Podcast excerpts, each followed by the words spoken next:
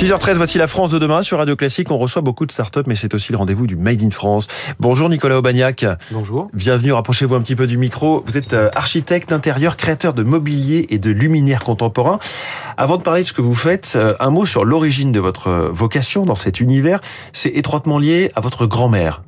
Tout à fait. Oui, oui, c'est le, ça a été le déclencheur, ma grand-mère que je nomme Juliette, et euh, c'est une anecdote, mais qui pour moi n'en est pas une puisque c'est le déclencheur. Euh, le premier livre entre guillemets pour adultes qu'on m'ait offert, c'était le catalogue de l'exposition euh, Tout en Camon qui a dû avoir lieu en 73, je crois, au mmh. Grand Palais, qui a été une exposition phare, Majeur, marquée, majeure, et dans laquelle étaient regroupés tous les trésors que d'ailleurs je n'ai jamais vu en vrai encore, enfin, quelques-uns. Et donc euh, ce livre, ça a été pour moi là, une porte d'entrée vers un monde que j'ignorais et je pense que ce jour-là, j'ai dû sceller un pacte secret euh, en me disant, bah, je, je, suis fait pour créer des beaux objets. Mmh. Voilà. Et, et, quelque part, vous avez toujours su, en tout cas assez jeune, que vous alliez vers cette vocation dans le domaine de l'art et de l'artisanat d'art? Pas véritablement, mais disons que j'étais régulièrement immergé, toujours grâce à cette fameuse grand-mère. Euh, toutes les vacances scolaires étaient consacrées à arpenter euh, les musées, voir les dernières expositions, parfois des expositions dont je n'avais que faire parce qu'en tant qu'enfant ça me passionnait pas. mais je m'aperçois qu'en fait, euh, voilà, c'est un champ qui a été régulièrement ensemencé. Et finalement, vous faites les arts appliqués, option architecte d'intérieur, et vous, vous avez passé, je crois, votre service militaire euh, entier à, à dessiner. Exactement. Pas pour le service militaire d'ailleurs.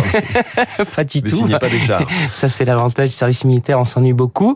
Et euh, cet ennui, bah, moi, je l'ai consacré à, à griffonner des, des, carnets de croquis dans lesquels effectivement ne figuraient euh, que euh, des objets, notamment des lampes. Est-ce voilà. que c'est comme ça, en quelque sorte, qu'est née votre première collection d'objets? Exactement. Oui, oui. Tout, tout, était en graines à ce moment-là, et euh, au sortir de ce fameux service militaire militaire, décision a été prise de créer mon studio de création et, et de procéder à la fabrication de mes premières pièces. Alors c'est une question pas simple, mais qu'est-ce qui définit vos créations?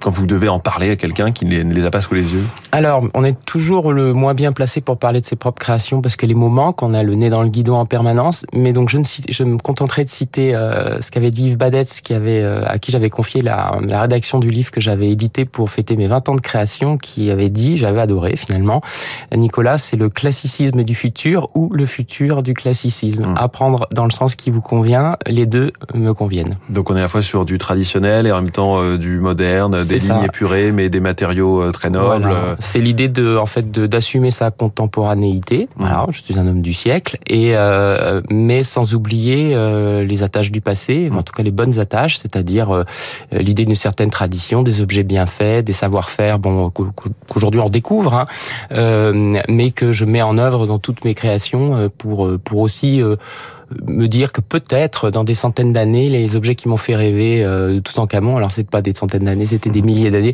peut-être feront rêver d'autres gens à leur tour. Et les matières, euh, le travail sur les matières, ça c'est vraiment votre passion avant même les formes des oui, objets. Tout à fait. Avoir la matière qui va définir ce que vous allez faire. C'est rare, alors à l'exception de ce carnet de croquis, mais parce que j'avais rien sous la main à l'époque. D'autres, euh, en revanche, depuis, est-ce qu'il y a qui génère une forme chez moi, c'est généralement une émotion face à une matière ou euh, un coup de cœur face à un savoir-faire, un artisan. C'est toujours le, une rencontre. Et, et, ça change toujours Vous avez des matériaux, des matières fétiches? Alors bon, d'abord le panel des matériaux, il, reste quand même limité malgré tout, surtout en, en ébénisterie. Mais euh, j'adore le bois parce que je trouve qu'il y a beaucoup de métal aujourd'hui dans la création euh, contemporaine. Et euh, d'abord, je trouve que c'est pas feng shui. Énergétiquement, il faut l'excès en tout est nuisible. Et, euh, et je trouve que le, le bois a une présence dans une pièce euh, que le métal n'aura jamais. Ça m'empêche pas d'avoir des pièces en métal. J'aime mmh. le métal, mais je trouve que c'est un équilibre à, à, créer dans un intérieur.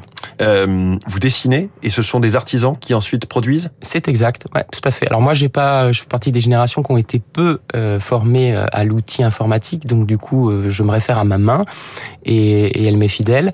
Donc j'aime dessiner, je continue à dessiner et donc du coup, avec des croquis et parfois des plans de représentation tout à fait conventionnels, bah, je représente ma forme et, et ce sont les outils qui nous servent avec les différents artisans que je fédère autour de moi euh, que, que, que les pièces arrivent à naître. Donc voilà, vous avez commencé par les, les, luminaires, puis les tapis, les tables, et, et, je vous demandais juste avant de commencer l'interview, euh, pourquoi vous ne faisiez pas de sièges, d'assises, de, de canapés? J'en ai fait euh, il y a quelques années. J'avais dessiné une collection qui avait très bien marché. Simplement, c'est un marché particulier puisqu'effectivement, c'est très difficile de produire une chaise à l'unité, alors qu'un mmh. meuble, on peut le, le, le, faire à la commande. Et moi, je travaille vraiment dans un marché de niche. Je travaille vraiment sur mesure à la commande, principe de la haute couture, on va dire. Ouais.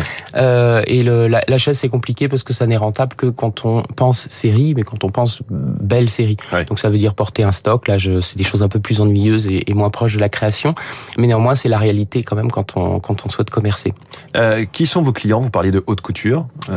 Eh ben, mes clients, c'est très varié. C'est un panel très vaste. Alors, y a, la grande partie, ce sont des confrères décorateurs, architectes d'intérieur, qui eux-mêmes, sur leur projet, prescrivent mes créations.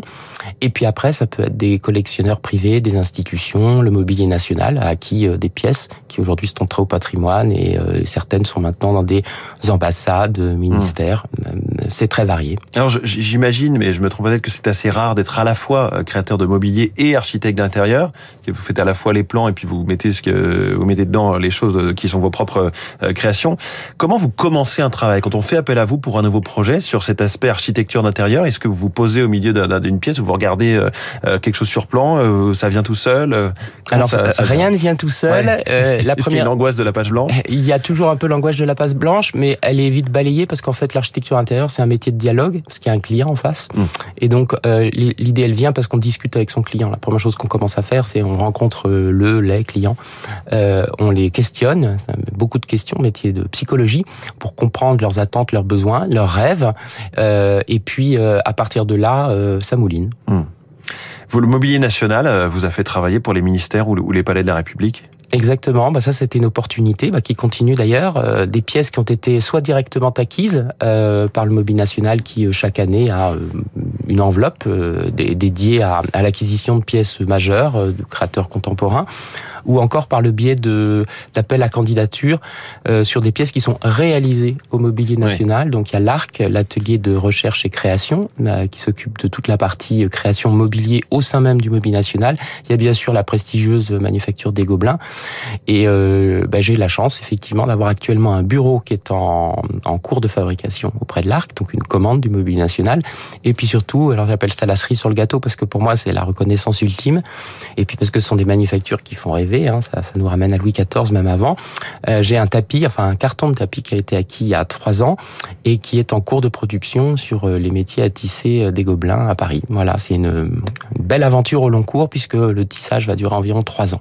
Voilà, les tapis, les tables, les luminaires, euh, les tables de chevet aussi, euh, énormément de choses à regarder. Je suis sûr qu'on a piqué la curiosité de nos auditeurs. Il faut vraiment aller sur votre site.